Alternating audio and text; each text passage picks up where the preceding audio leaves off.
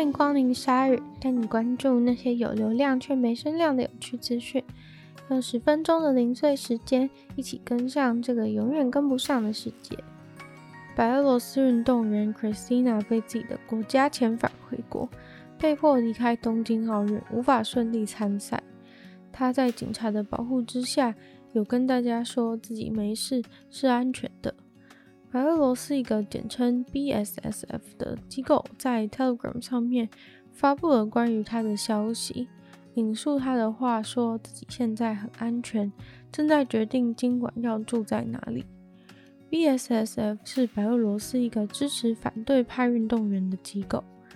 这位白俄罗斯的女选手今年二十四岁，她先前只是因为批判了白俄罗斯的体协。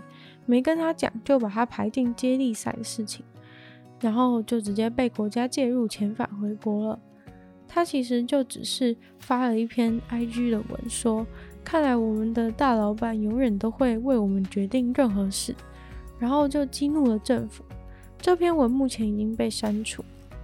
女选手后来说，只要有人来征询她的同意，说要不要跑四百接力的话，她也不会有那种。事后才知道，原来自己报名了四百接力的错愕反应，但是政府却决定不经她的同意就直接安排。BSSF 说，基本上国家代表队把她遣返的方式跟绑架没两样。这位女选手原本是要参加两百公尺赛跑的，现在不止没办法参加，连回自己国家都会害怕飞机一落地就会发生什么可怕的事情。在一个影片里面，他有表明他受到胁迫，他们国家代表队的人正压着他离开日本。他希望奥运委员会能够干涉并且帮助他。白俄罗斯的奥委会宣称，女选手退赛是因为经过医生诊断，选手情绪和精神状况都不稳定，所以建议她退赛。但女选手表示，根本没有任何医生来看过她，何来的医疗诊断？奥委会现在已经有在关注这件事了，而 BSSF 这个组织，大家听了应该有点困惑。这个组织是由一位白俄罗斯退役的游泳选手创立的。还记得之前白俄罗斯政治状况很令人堪忧，有堪比电影场景的飞机绑架事件，还有当地人各种被关起来。所以这位退役的游泳选手也知道，在国家这样子的状况之下。国家的运动员处境更是艰辛，于是他直接把他二零一二年奥运拿到的金牌卖掉，创立了这个组织，帮助受到政府压迫的运动员，真的是非常的伟大。纳粹屠杀犹太人的事情，从二次世界大战到现在，也已经过了许久，但这件事的后续却一直都没有结束，似乎还有参与者没有被定罪。昨天又有一位纳粹集中营的警卫，即将在七十六年后面对审判，而他今年已经一百岁了。这位男子曾经在一九四二年的一月到一九四五年的二月间担任集中营的警卫。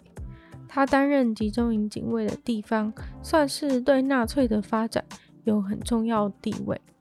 在那里有超过二十万的人被杀。这个集中营除了作为大屠杀的重要地点以外，也是纳粹组织内部司令官啊、警卫啊等等官职的重要训练培训场所。这些干部在这边被培训完成以后，才会被分发到纳粹占领范围的各处。根据法院的说法，这位老人就在这个地方涉及了三千五百起的杀人案。在这些残忍杀戮的几十年后，不管是加害者还是证人，都在来不及的调查过程中逐渐的凋零。像是在二零一一年，也有一个九十一岁的老人被定罪，他因为在占领的波兰集中营里面杀了两万八千多个犹太人，所以被定罪。这个人不只是带着犹太人进去毒气室里面放毒气，还有包含把他们的尸体丢去集体墓园那边放的工作。德国法院的认定，基本上只要有在集中营工作过，就足以定罪，就算完全没有任何证据指出你真的有杀人。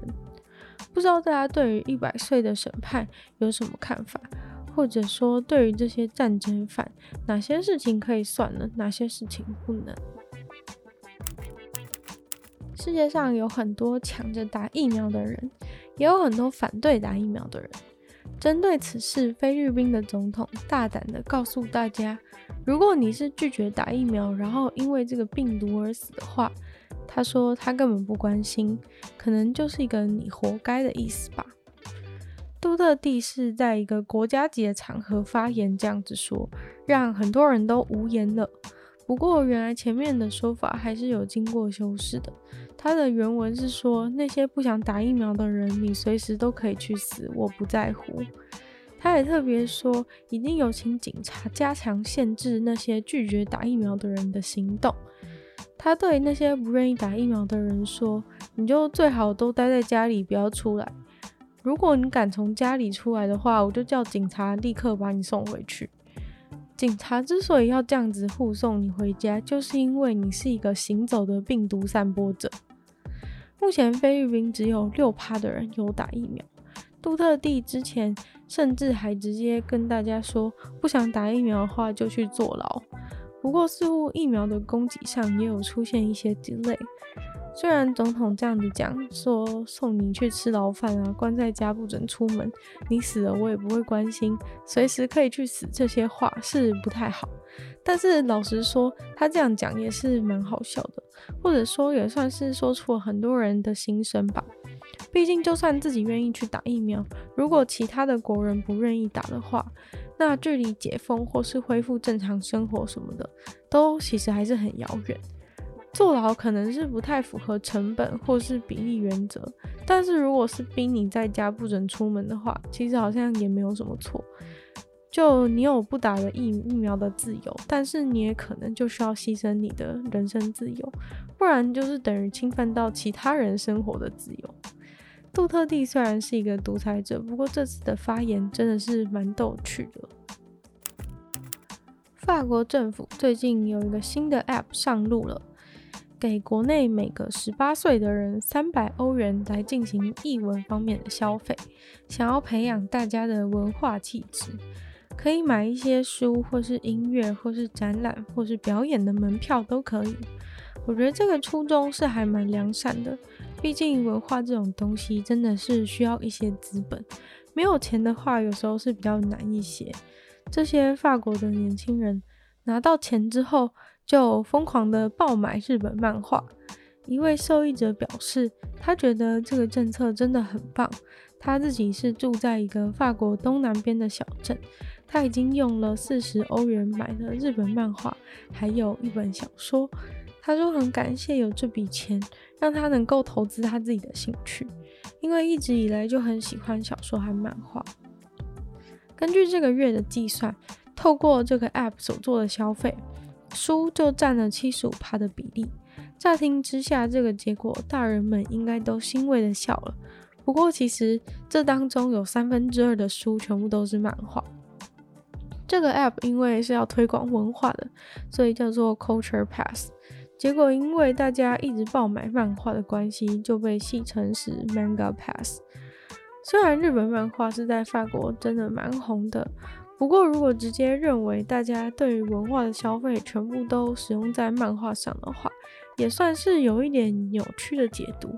毕竟受到疫情的影响嘛，很多场所都没有开放，或是有麻烦的社交距离规范，或甚至直接取消的情形也很多。所以大家要做文化消费的时候，选择也是少了。大部分年轻人都很高兴这个政策，毕竟是天上掉下来的钱。但是这个政策也是饱受批评，很多人认为根本不需要鼓励年轻人去看 Marvel 电影或是看漫画，他们本来就会去，觉得政策政策根本就是一个大傻逼的失败。毕竟今年就花了八千万欧元，明年甚至可能还会翻成两倍，不知道大家觉得如何呢？对年轻人的文化素质，这样真的有帮助吗？还是只是白白的撒钱让年轻人挥霍？今天的鲨鱼就这样结束啦！喜欢鲨鱼的朋友记得帮鲨鱼分享出去，可以的话在 Apple Podcast 留星星，写下你的评论，那也可以在任何留言区的地方留言给我，都在回复哦。那也可以去收听我的另外一个 podcast《女友的纯粹不理性批判》，没有时间更长的内容。那也可以去订阅我的 YouTube 频道，或是追踪我的 IG。那就希望下雨可以在每周二、四、六顺利与大家相见。那我们就下次见喽，拜拜。